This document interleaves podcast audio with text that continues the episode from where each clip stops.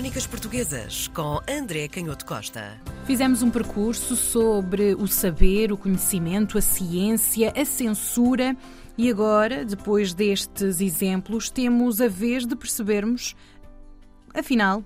como se escreve a história. Esses, esses uh, conselhos, essas regras para escrever a história aparecem num livro de que vamos falar hoje, que é um livro muito interessante. É, além do conteúdo, é um, um exemplo de uma obra-prima de impressão do final do século XVIII, é uma tradução de um autor antigo, Luciano. É muito interessante olhar para este livro como uma, como uma excelente peça de erudição e de divulgação do saber antigo, uma impressão com uma folha de rosto muito, muito bela, os caracteres muito cuidados, com notas de rodapé muito ilustrativas sobre as expressões mais antigas e, e as expressões gregas ou as dificuldades sobre a literatura antiga que aparecem no livro. E, portanto, Logo, a primeira coisa que eu gostava de destacar é a beleza, de facto, deste livro. Depois, sobre o conteúdo, o que é muito interessante é, como tu disseste muito bem, depois de termos olhado para aquilo que, na época, os ministros do rei consideraram perigoso, aquilo que devia ser proibido, aquilo que era considerado informação que podia causar problemas, o fanatismo, os ataques à, à religião, os ataques à, à hierarquia da igreja,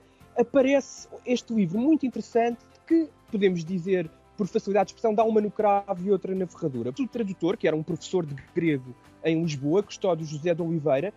vai uh, dedicar esta tradução a uma figura muito conhecida, Sebastião José de Carvalho e Mel,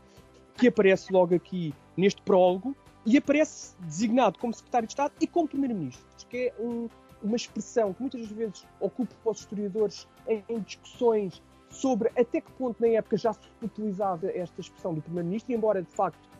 o cargo não existisse do ponto de vista formal, registado em documentos das chancelarias régias, é mais uma prova de que a utilização do cargo de Primeiro-Ministro já existia, apesar de não ter sido utilizado formalmente, mas era do uso comum e aparece aqui neste prólogo e usado pelo autor do livro. E depois ele vai elogiar, nessa dedicatória que faz a Sebastião José de Carvalho e Mel, vai elogiar aquilo que eram considerados em 1771 e temos aqui os tópicos fundamentais que foram cristalizados na historiografia, o que não deixa de ser interessante, o ter restabelecido a felicidade pública sobre as ruínas de um horrível terremoto, a capacidade de regular o comércio,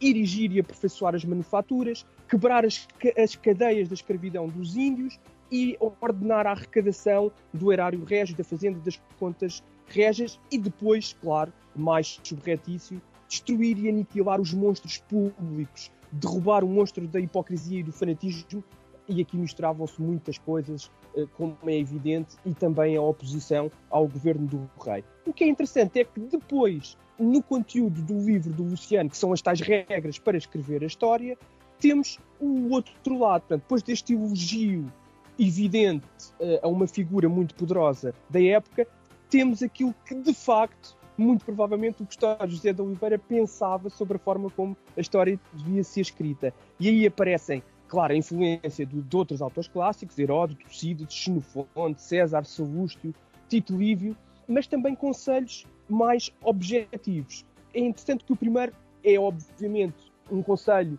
que tem muito a ver com a intenção que nós diríamos hoje psicológica, mas que não deixa de ser interessante, e é de que quem escrevesse a história não devia estar preocupado com duas questões principais: adquirir o nome de historiador e merecer a atenção do seu tempo, o que é sempre um conselho muito interessante, mas difícil de praticar. Portanto, não se devia escrever a história para adquirir reputação como historiador, nem para ter a atenção das pessoas do seu tempo, e isto era logo um programa que ao longo dos séculos não tem sido muito fácil de cumprir. E depois perguntava uh, ainda o tradutor como pode o historiador obter desinteresse e a prova da sua probidade, da sua honestidade, da sua isenção. Ele vai então depois dizer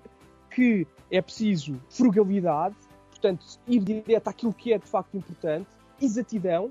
evitar o preconceito e ser imparcial. O que nos tempos que correm eh, não deixa de ser um conselho também, mais uma vez, avisado. E depois, quando o livro se inicia, é muito interessante como todo o discurso que vai ser apresentado de, de conselho sobre como escrever a história aparece sob a proteção, eh, sobre o conselho, sobre a vida de um filósofo muito conhecido, Diógenes, e que tinha abandonado tudo vivia dentro de um barril ou de uma dorna, como, como aparece aqui escrito neste livro, e que se tornou muito famoso por uma pequena anedota, uma vez que o grande Alexandre, esse guerreiro da antiguidade, quis conhecer um filósofo tão desconcertante e tão despojado, e foi procurá-lo, foi procurar Diógenes, que vivia dentro da sua dorna, e disse que estava disposto a oferecer-lhe qualquer mercê, qualquer dádiva que o filósofo Diógenes quisesse. Ao que o, o, filósofo terá respondido que a única coisa que queria era que o Alexandre, o Grande, se desviasse porque estava a tapar-lhe o sol. Isso não deixa de ser uma pequena história que sintetiza aquilo que é, no fundo, a coragem e um certo, uma certa capacidade de ser desconcertante perante as complexidades do mundo. Crónicas Portuguesas com André Canhoto Costa.